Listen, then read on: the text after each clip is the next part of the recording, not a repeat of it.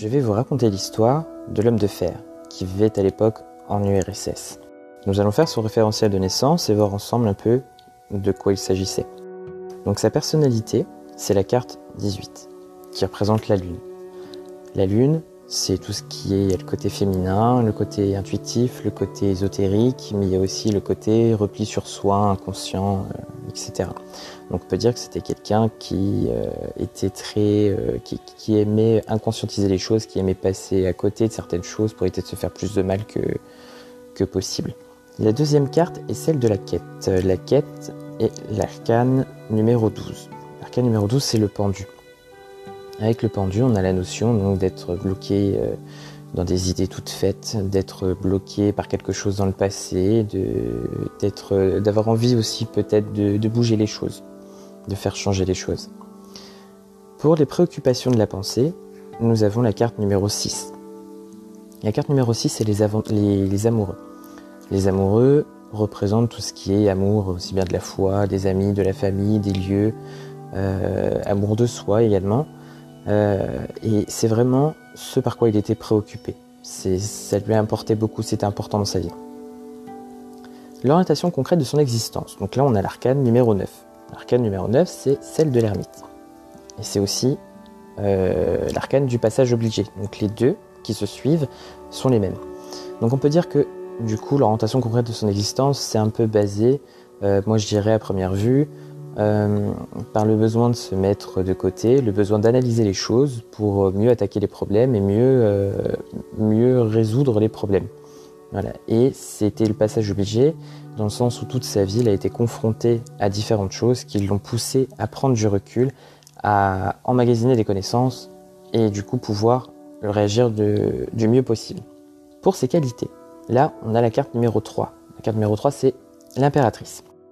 L'impératrice, c'est une femme qui est douce, bienveillante, qui prend soin des autres, qui est euh, altruiste donc. Et ça, on peut dire que ça faisait partie de ses qualités.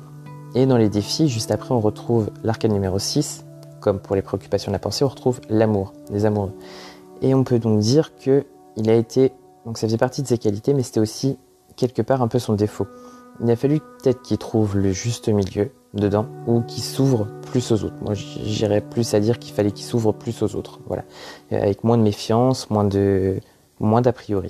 Pour la carte du soi, ce qui le représente lui, on a encore une fois l'ermite qui revient.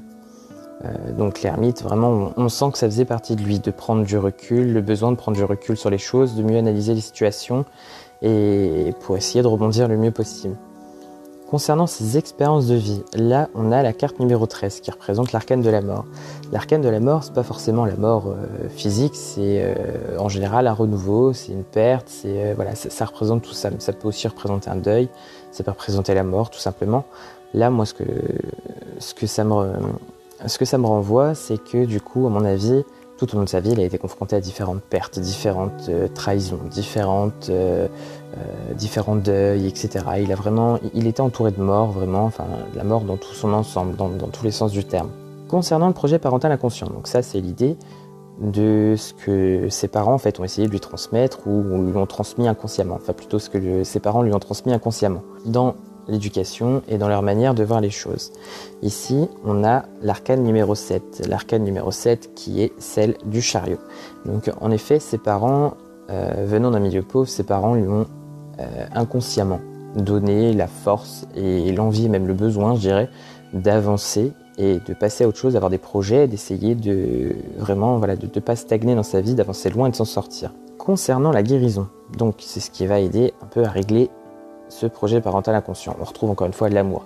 Donc je pense qu'en fait l'amour, là, dans, ce tirage de référentiel de naissance, on peut l'interpréter dans le sens où le fait d'aimer les gens, le fait de s'aimer et d'aller que dans des endroits qui nous animent, dans des endroits qui nous sont chers, qui nous sont propres à nous-mêmes, là ça nous aide du coup à aller de l'avant, à avancer le plus possible, à avoir de nouveaux projets, d'avoir des envies d'avoir de nouveaux projets et d'essayer d'aller le plus loin possible.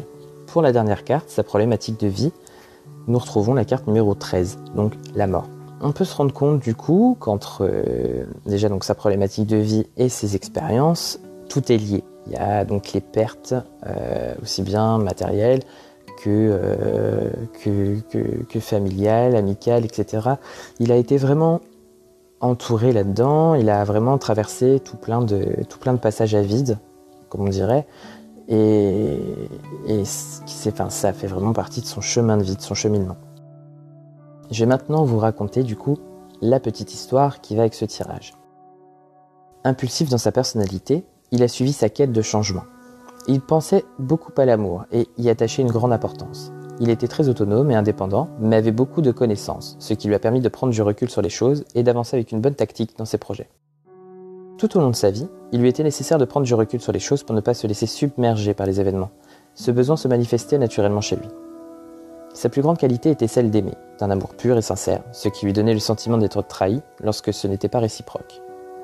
Il a beaucoup été confronté à la mort et à la perte durant sa vie. C'était d'ailleurs sa problématique de vie. Ses parents lui ont transmis la force d'aller de l'avant, d'éviter de stagner, ce qu'il a pu faire en écoutant ses désirs et ses ressentis. Das Vidane, Tavarish Staline.